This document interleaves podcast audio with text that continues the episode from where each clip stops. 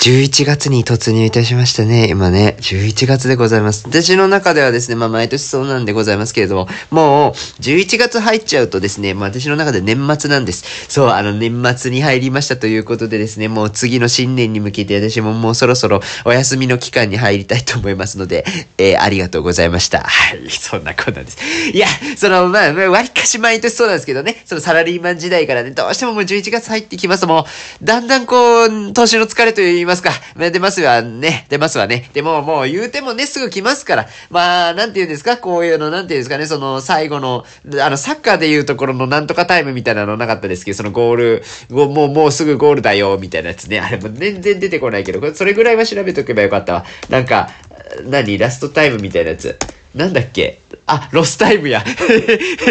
もういいや。始めます。ちょっと、ちょっとダメね。はい、どんどん行きたいと思いますので、よろしくお願いします。はい、世知辛いを生き抜くのは至難の業。それでも明日また頑張れますように、お酒の力をお借りして、吐き出しましょう、この感情。この番組は、デイスイレイディオ。シラフじゃ言えない、あんなことこんなこと、たまったまんまじゃ具合が悪い。喜怒哀楽まるっとひっくるめて、好き勝手喋らせていただきます。というわけで、こんばんは。ゲロやメンタルながら虚勢を張って生きてます、住吉です。はい、そんなことでですね、前回、前々回ぐらいからから長崎の話が結構増えてるんですけど、もうちょい長崎ネタございますので、えぜひ長崎ネタ引っ張らせていただきたいなというふうに思う次第でございます。聞いていただけますと幸いです。さあ、今回もですね、お酒飲んでいきますよ。今回もですね、前回の放送、皆さん聞いていただけましたでしょうかね。あの、吹奏楽、高校の時の吹奏楽の集まりあったんだ、みたいな話の流れで、え飲み会行った時にですね、お酒いろいろ買い込んだやつの一部を提供していただきまし提供っていう言い方がいいのかあの余って作れたがいいのかあれですけどプレゼントとしてもらったことは事実でございます。あのサーボーありがとうね本当にね。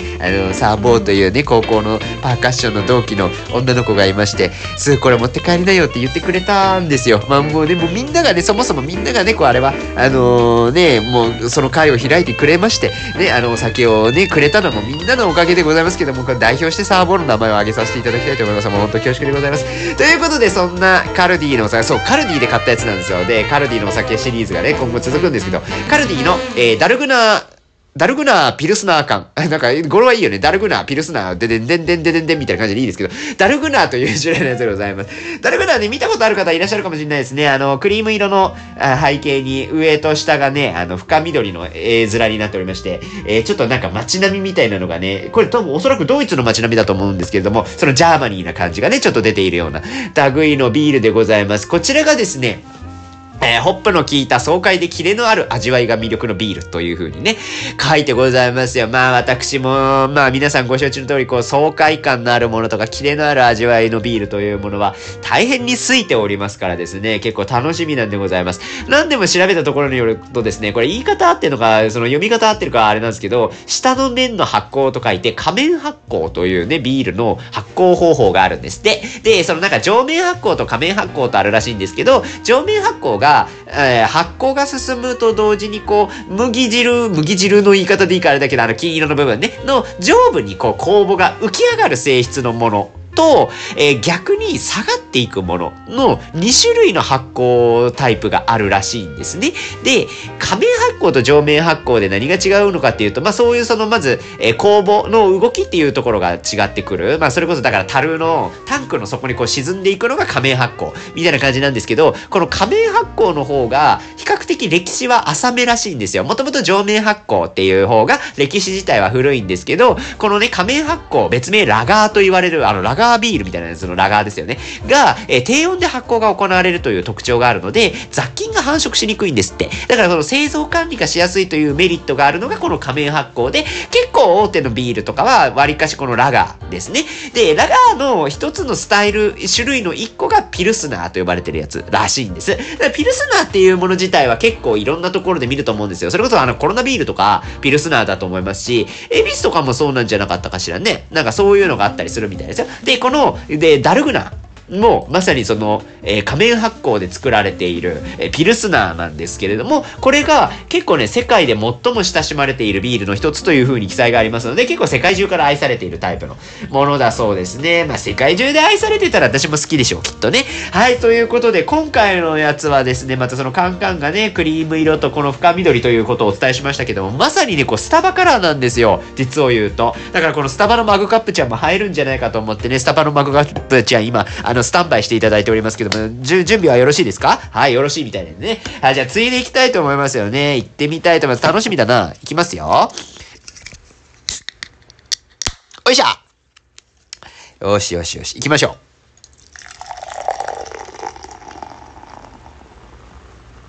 う。うー。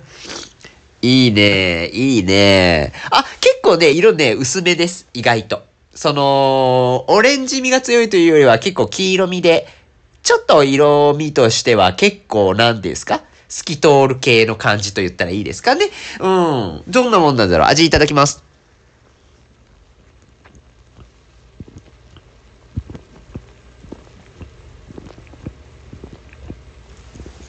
ていいねいいよそれ、そうこなくっちゃねえ いいよ、うめえな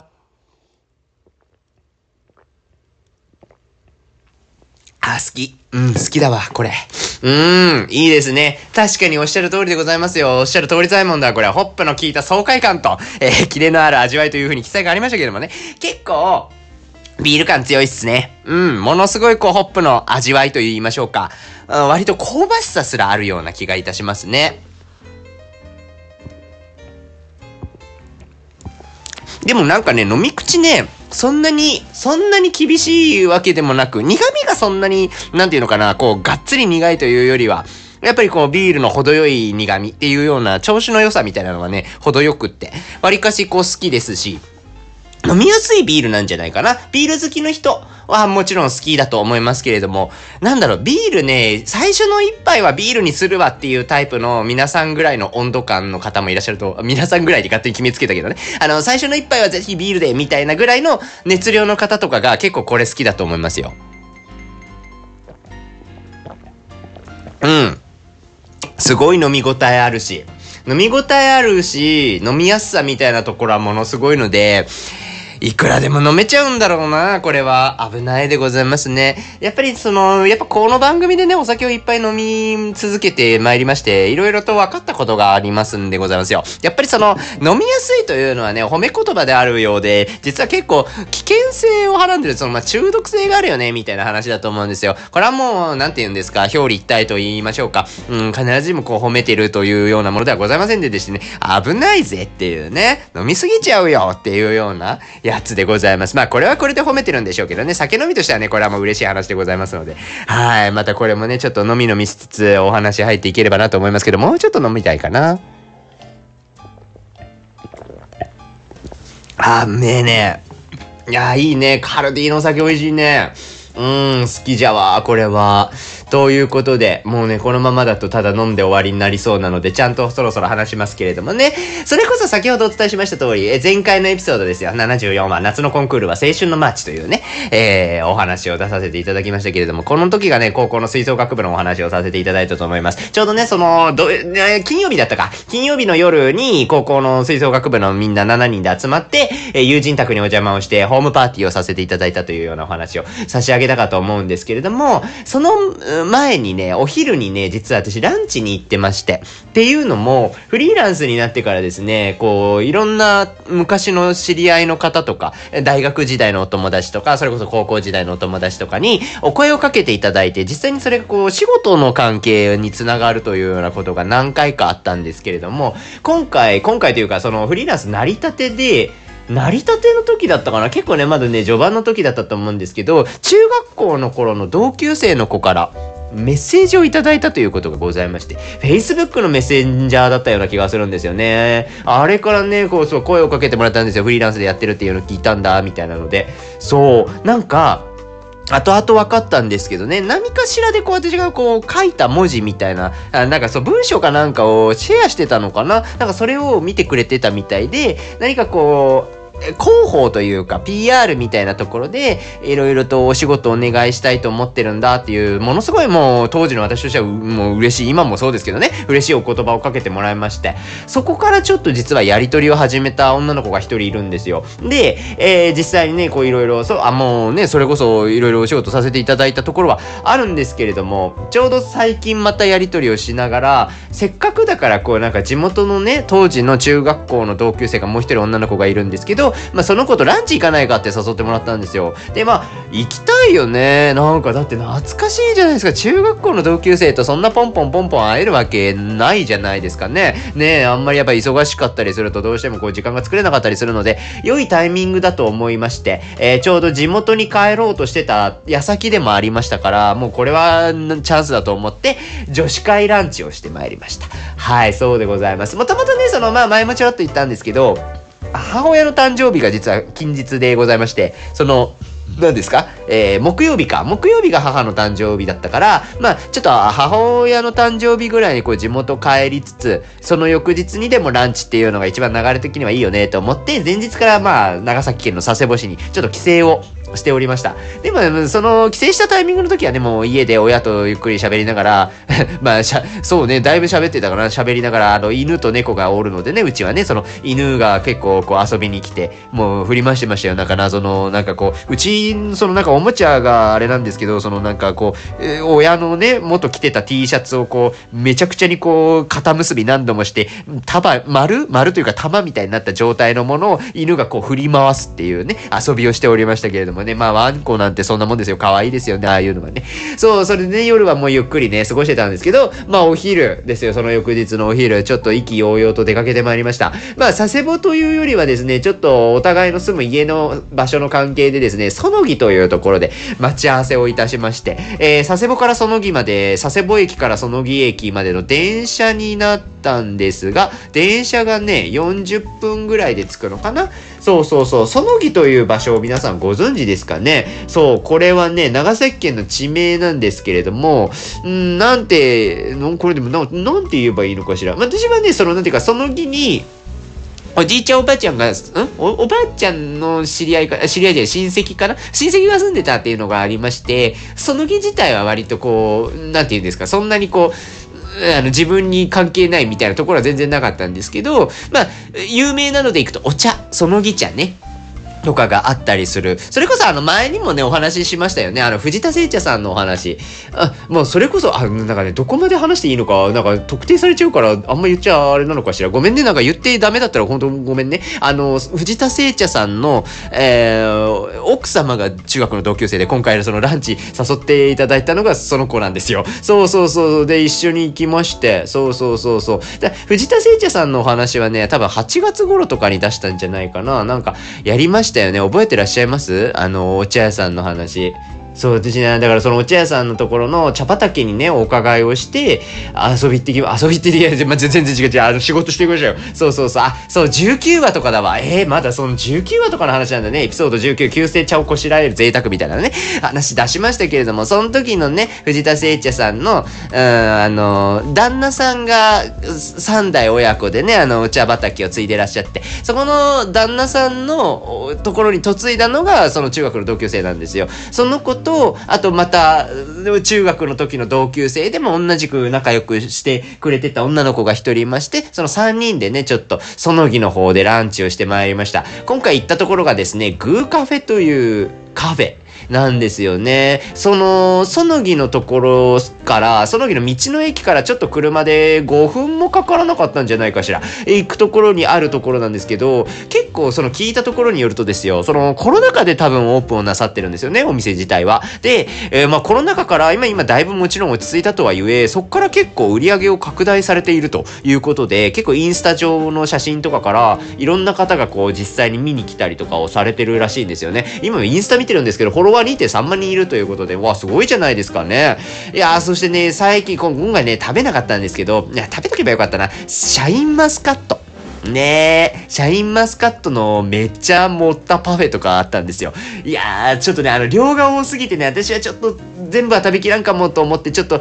今回はね、あの普通にこう、デザートボールみたいなやつを堪能させていただいたんですけれどもね、ここね、結構写真見てると、本当にこのフルーツをふんだんに使ったデザートっていうのが結構推しみたいなんですよ。で、実際ね、そのデザートも食べさせていただいたんですけど、まあね、美味しいのよ。やっぱり甘いものっていうのはいいでございますわね。そして映えでございます。ね、そうそう、フルーツもアイスクリームとかもね、なんかこう上手に持ってあるわけですよ。なんかね、もうその辺をね、堪能させていただきながら久々にこう映えるスイーツみたいなのをね、お写真撮りつつ、ね、やりましたよ。いや、なんかね、それこそなんかこうみんなでこう、ね、それぞれ頼んだやつ並べてみて、ちょっと写真撮ってみるみたいなね、本当に女子会のようなことをやりましたね。そう、映えるスイーツでちゃんと写真撮りつつでございまして、店内もね、またいい感じにね、内装が良かったんですよ。ハロウィン仕様でございました。それこそ10月の、えっ、ー、と、何日とかになるんですか？あの時はね、10月何日か。もうね、あんまり記憶がない酔っ払ってるからちょっとわかりませんけれどもね、27かな？そうそう、10月27とかにね、お会いをしてるので、ちょうどハロウィン前なんですよね。もうがっつりもうだから、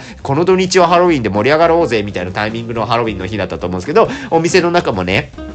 そういうちょっとハロウィンのお菓子の感じだったりとか、あの、かぼちゃの感じだったりとかがね、すごい可愛くって。ハロウィンの色味っていいですよね？あの、オレンジと、ちょっと紫と、えあの、ヘタの部分なのかイメージあれですけど、緑色のカラーっていうところもちょっと織り交ざったような、あの色味っていうのはハロウィンを想起させますよね。あれめちゃくちゃ可愛いなと思いながら、そうそうそうそう、いろいろ見ておりましたけどもね、実際このお店自体がですね、本当にその、ロケーションとしてはとても素晴らしいところにありまして、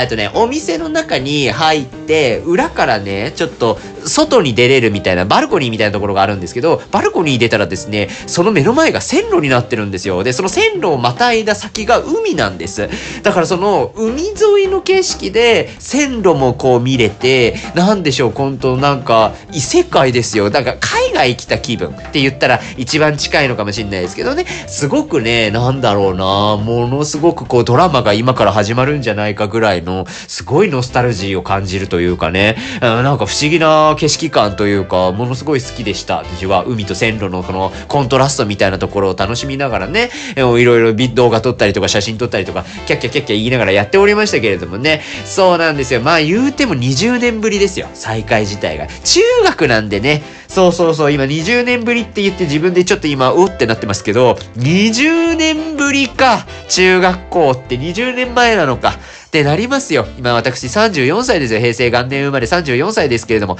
中学校の2年生で14歳とかじゃないですか？で、中3で15歳でしょ ?20 年前でございますよ。わっかー、わっかー、ちょ、ビール飲んでいい？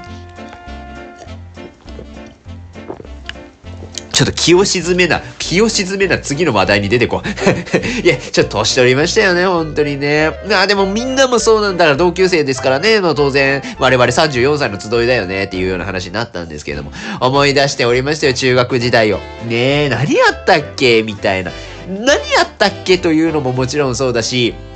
の、人を思い出すのって結構あれね、新鮮ですよ。え、誰々さんってさ、今何してんの？みたいなね。あれでね、こういろいろ思い起こしてました。結構出たんですよ。あ、あの、何組の誰々くんとか、今、佐世保であれやって、なんか、お店ついてるらしいよとか、あ、どこどこ、な、何々ちゃんはね、なんかその今、転々として結婚してお子さんもいるんだけど、そのなんかこう、旦那さんの仕事の関係で結構全国転々としてて、この間長崎戻ってきた時にたまたまあったんだけどね、みたいな話をしながら、ああ、そうだったの、あの子がね、みたいなね。そう。意外と私も思い出すんですよ。地味に。あ、そうだったわ。あの子、あの子同じクラス私、みたいなのがあったりとかね。もうアハ体験の連続ですよ。あ、そうだった、そうだった、昔そうだったよね、みたいなのね。もうね、ものすごいこう脳がね、活発化しました。脳内フル稼働ですよ。あの時どうだったっけ？って思い出したからね。そんな話をいろいろしておりましたけれどもね。そう。でも、やっぱりね、覚えてないことも結構あって。それこそ、司会の中で言われて、えー、そうだったんだって思ったんですけど、あれね、なんかその、一回ね、合唱コンクールの時期だったらしいんですけど、なんかその、投稿してね、それこそその当時の合唱コンクール高校1年生の時のピアノの伴奏の子がそのランチした女の子の一人なんですよ。で、その子と私が指揮者を当時やってたので、朝練しようみたいになったらしいんですね。で、朝練するために音楽室に早朝行くじゃないですか。で、みんないない音楽室ですよ。で、私がなんかね、結構落ち込んでなんか投稿してきたらしいんです。で、なんでスーさんそんな、スーさんって言われてたんですけど、なんで住吉大地でね、スーさんって言われてるんですけど、スーさんなんでそんなに打ち込んでるの？ってその女の子が聞いてくれたらしくって。そしたらですね、私なんかね、家で、普段履いている、まあ、寝る時に履く靴下を、あの、学校の靴下と間違えて履いてきたらしかったんですよ、その時に。で、なんか、その、要はね、その、学校指定の靴下じゃないと。だから、違う靴下を履いて怒られると思って相当打ち込んでたらしいんです、当時の私はね。しかもその履いてた靴下がね、ピンクと白のモコモコの靴下らしいんですよ。いや、そう、そのね、あの、当時はね、そんなにまだ、その、ジェンダーの壁とかをぶっ壊そうぜ、みたいな、そんな強い革命家みたいな意志ないから、な、別別になんか本当に普通にね、中学、もう健全な中学1年生の男の子ですよ。なんでそのピンクと白のモコモコの靴下やったんっていうところもあるんですけど、もうそれを履いてきて投稿してしまったショックで相当落ち込んでたんですって。もう私も全然覚えてないんですよ。覚えてないけど、私がやりそうではあるよね。その落ち込み方。だから結構ね、そういうルールに反しちゃいけないって思ってた中学時代だったんですよ。それこそちょっとね、これ中学か高校かちょっと微妙なラインですけど、眉毛をね、剃っちゃいけなかったんですよ、あの時は。あの、高速違反に引っかかるから、眉を剃っちゃいけないっていうのが私の中でめちゃくちゃ熱強くあって、本当に下地眉も下地眉のまま行こうとしてたんですよ。生き抜こうとしてたんですけど、母親はそれがマジで嫌だったらしくて、その、反らせよう反らせようとしてたんですよ。で、その、まお互いにね、お互いに主張はあるわけですよ。その、私としては、高速には乗っ取ってなきゃいけないじゃないかと。で、高速に乗っ取ってなくて怒られるの誰かっていうと、こっちだぜっていうような話ね。だからもうそれはもう母親であれ、それを言われたらもう困りますよ。そんなもう、それませんから、みたいなね、感じだったんですけど、母親は母親で、いや、そんな眉でね、生きててどうなんみたいな。もう、ちゃんとせえ、みたいなね。もう、清潔感大事だだからみたいな。そう。だからお互いにね、それぞれいろんいろいろ言い分はあったんですけれどもね。なんかもう難しかった。当時ほら、変なとこ真面目だったんですよ、私だから。今もそうなのかもしんないですけどね。そう、昔はね、そういうので結構落ち込んだりしがちだったようなんですよね。いや、恥ずかしいですよ、そんなピンクと白のモコモコの靴下履いてきただけでそんなにいちいち落ち込んでピアノの子にね、慰められるなんてね。恥ずかしいじゃないですか、もう、いやーと思いながらね。いやー、鼻水ちょっと出てきちゃった。そう。でね、なんかその、結構一喜一憂の話でいくと、テストとか、テストもね、私結構落ち込んでたんですって。もうね、全然記憶ないの。全然記憶ないですけど、結構その、テストの点数悪かったら、割かしもう露骨に出してたって。嫌な、嫌なやつだね。今思うとね、私嫌なやつやね。本当にね。すぐ出てたって 言われてましたよ。なんかね、私も出してた記憶ないですけど、今はね、今も大人ですから出しませんよ。そんななんかいちいち自分の機嫌をね、他人にひけらかすようなことはいたしませんけれども、当時はやってたんだって。自分なんかもうテストの点数が悪かったら、うわ、最悪や、とか言いよったって。言いよったってなんかね、もう、頑張れよっていうね。そんな落ち込んでる暇あったら勉強すればいいのにね。って今当時の私に言うんだったらそう言いますけど、一喜一憂してたらしいですよ。まあその頃からゲロ弱メンタルは健在でございました。あの時はまだね、メンタル弱いとかいちいち言ってないですよ。全然そういうところまで自分のこう、なんかね、キャラクター特性を PR していこうみたいな発想なかったからですね。そんなことはいちいち言いませんけれども、今だったらね、ああ、さすが、さすがの私もやっぱりゲロ弱メンタルよね、みたいな。やっぱそのゲロ弱メンタルをね、初初手から貫こうというその指定中学入ってからしっかりと貫こうとしたその姿勢はとても素晴らしいですねって今だったら褒めたたえますけど まあ、まあね、当時はね、一喜一憂してたらしいでございますけどもね、さっきちょろっと言ったけど結構合唱コンクールの指揮者やってたんですよ。これ結構ね、私的には頑張ったなって思う、今思えばね。なんかやっぱり当時の私って結構ちょっと、な、癖があったんですよ。なんか癖があることを割かし全力でやってってたのかなって思いますね。今だったらほら他人にどう見られてるかっていうのを踏まえた上で個性出していくっていうスタイルなんですよ。私はどちらかというとね。そんなになんか自分のやりたいようにやれば OK。まあこの番組割とそっちの傾向ありますけど、もう自由にね、やらせてもらってるところありますけれどもね、一旦ほら考えるじゃないですか。自分がどう見られてるかみたいなところを考えた時に、えっ、ー、と、他の人はこういう人も見てるからこういう振る舞いをして、そこで特徴を出していけばよくないみたいなので、調整をしたりするわけですよね。今大人になってくるとね。これが、まあ当時はね、当然わからないわけですよ。そんな客観視できるような能力値がないわけなので、全力なわけですよ。目立とうと思ってね。なんか目立っちゃなんぼみたいなところあったから、頑張ってたんですよね。いや、それこそ、結構その合唱コンクールで、うちね、中学校が4クラスあるんですけど、1クラス選ばれたところが、その、市の中学校がいろいろ集まる合唱コンクールの大きな舞台みたいなのに立たせてもらえるみたいなのがあるんですよ。で、確かね、中1の時は私それに出たんですけど、当時はね、マイバラードっていう曲なんですよ。合唱曲で。心燃える歌が、歌が君と君のもとへ、きらめけ世界中に、みたいなやつ。で、その、今のね、その、きらめけからサビに入るんですけど、その前ね、心燃える歌が、歌がきっと君のもとへのところが、3連符みたいに入るんですよ。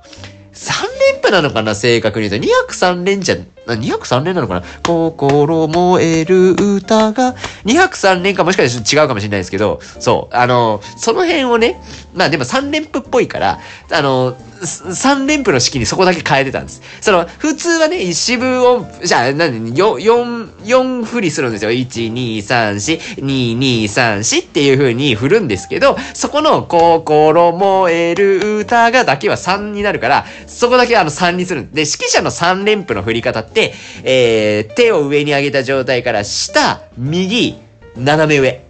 で、戻って、下、右、斜め上になるんですよ。これね、皆さん今、ちょうど手でやってもらったらわかるんですけど、三角になりません？下、右、斜め上。多分ね、三角ができると思うんですよ。これやってた。ずっと。心燃える歌がで三角を作るんですよね。で、まあ、そんな線でいいわけですよ。今、今思えばまさにそうですけど、そんなね、そんな主張ある式しなくていいわけですよ。でもまあ、当時の私はもうそれをしないと、自分の、その、存在意義をなんか見出せなかったから、もうガンガンやってて、もう目立っちゃいいやと思って。で、その時の目立った結果、高校時代のお友達が実はそういう合唱コンクールを見に来てて、知ってたみたいなね、ことはありましたね。言われました。なんか、ああ、の、マイバラードの人でしょって言われましたね。マイバラードの人とは？みたいなね、感じになりましたけれどもね。まあ、そんなことをやっておりましたよ。ね。いろいろ恥ずかしいね。なんかもう、ちょっと、羞恥心が出てくる。羞恥心って久々言いましたけどもね。ね、あの、羞恥心の3人は、わかります？羞恥心の3人って言って、アイドルグループありましたよね、羞恥心っていうね。あれでしょ？ヘキサゴンですよね。テレビ番組のね、クイズ番組ヘキサゴンのあユニットができましたけれどもね、羞恥心の皆さん元気でいらっしゃるんでしょうかね。わかりませんけれどもね。はい、まあまあ、それはいいとして、そう、それはどうでもいいんですよ。もうね、いろいろ思い出あったねって思い出しながらも、まあ、女子会をしたわけでございますけども、30代にもなりますと、やっぱ将来的なところを考えますわねっていうことでね。結構やっぱ、話題が変わってくるわけですよね。今、働くことってね、いろいろ考えちゃいますけど、仕事何してんのっていうところからね。えー、今ね、あ、そうなんだ。じゃあなんか今後、また転職とかも考えるんだ、みたいなところとか、あ、年内ぐらいね、なんかこう、なんか自分のやりたいこととかってさ、見つけるの大変だけど、まあそのやりたいことをやるっていうのももちろん大事だけど、結構続く続かないの話って人間関係よね、みたいな話をしたりとかね。いや、そうそう、職場内の人間関係ってさ、本当に難しいよ。どんな職場でもいろいろ大なり小なりありますよね、みたいなね、話をずっとしてたんですけど、まあ、中学校の時はこんなことしてなかったでしょうね、こんな話をね。そのなんかクラスの人間関係でさ、まあ、どうせクラスって言うのもさ、1年に1回こう変わっていくわけだけどもさ、クラスで、まあ、どうしても馬が合わない人、みたいな、その生理的に無理かな、みたいな人って、絶対いなくはないわけじゃないですか。で、いなくはないけど、それでもうまくやっていかなきゃいけないじゃない？みたいなことって中学校の時に言わないじゃないですか。やだ、嫌いで終わるわけでございますよ。ね、なんか今がね、もう大人になりまして、いや、まあ、馬が合わない人ともさ、まあ仕事上はやっていかなきゃいけないわけじゃない。どうやってやっていくみたいな。えー、だってさ、でもそれでも無理なものは無理だから、やっぱその、線引きみたいなところ大事だよね、みたいなね。いろいろ考えるわけですよ。でもなんかもの、なんか決着のつけ方が大人になったよね。ねーって思いましたよ。なんか、そうそう、実際に自分がね、こう生き抜くためによ、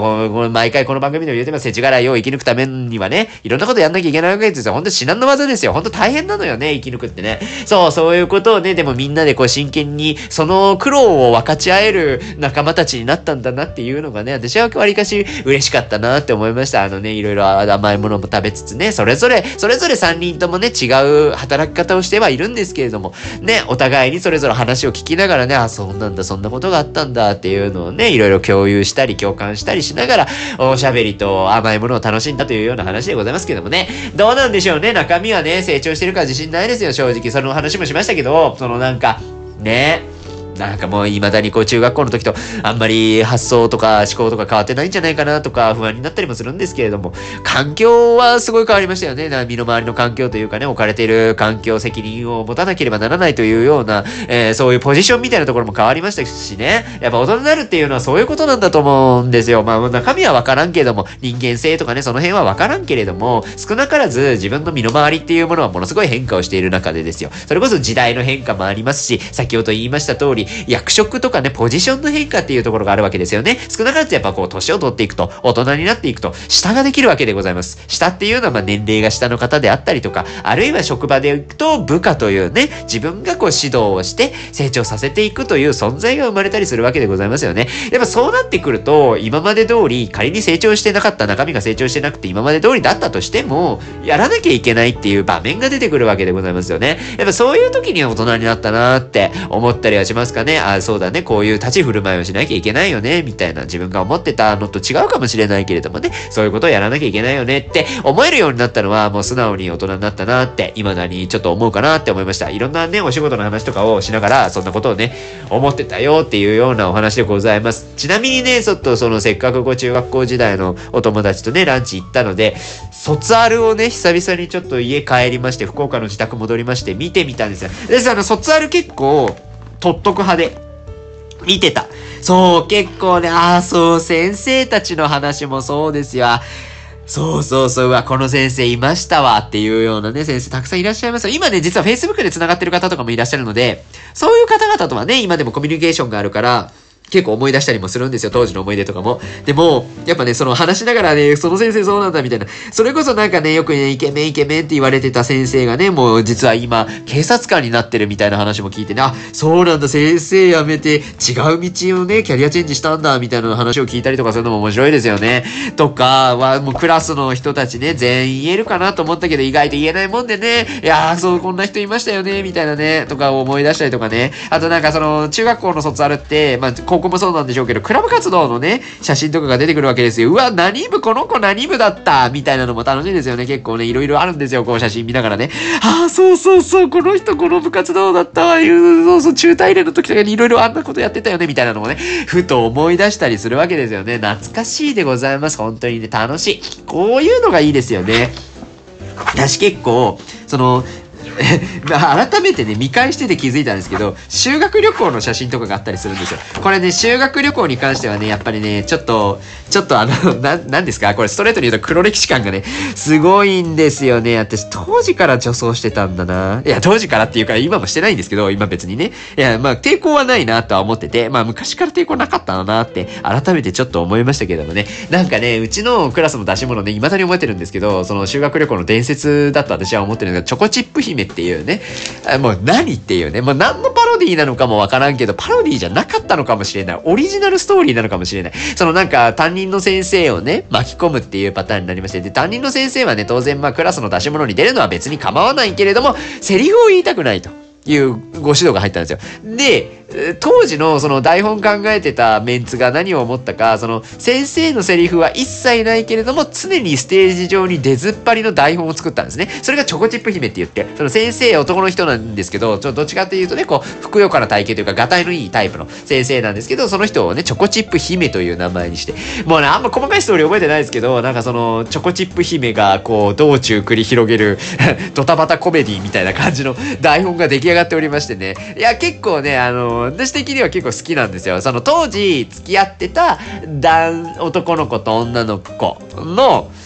なんかちょっと絡みのセリフが微妙に本筋と違うところで入ってたりとかして、その多分当時のその台本作ったやつの性格の悪さが 滲み出てるんですよね。そうそう。あれはね、今ちょっと思い出してましたけど、それこそ別のそういう修学旅行の冊子みたいなのもね、見返しながら、ああ、そうだったそうだったとか思い出してましたけど、なかなか秀逸にできてんなーって改めて思ったりはいたしましたかね。そうなんでございます。いろいろございました。本当にね、懐かしいでございますね。そうそう、あのね、その女子会した二人にはね、このなんか、修学旅行、修学旅行じゃねえや、その、えー、卒業アルバムの写真？なんかこう気になるところがあるなら写真送るわっつってたんで、この後ちょっと部活動のところをね、あ送ろうと思っておりますよ。あ、こんなんやったよって、あ、この子おったよね、みたいなところをね、改めてちょっと LINE 上でまた一盛り上がりしようかななんて思っておりますけれどもね、皆さんもよかったらね、またなんかちょっとアルバムね、皆さんがお持ちなのかは知りませんけれども、久々にこう思い起こしてみると結構面白いですよ。あの、ボケ防止なんじゃない？これ、なんか、なんか思い起こすってね、大事ですからね、脳内をしっかりとフル稼働させさせて、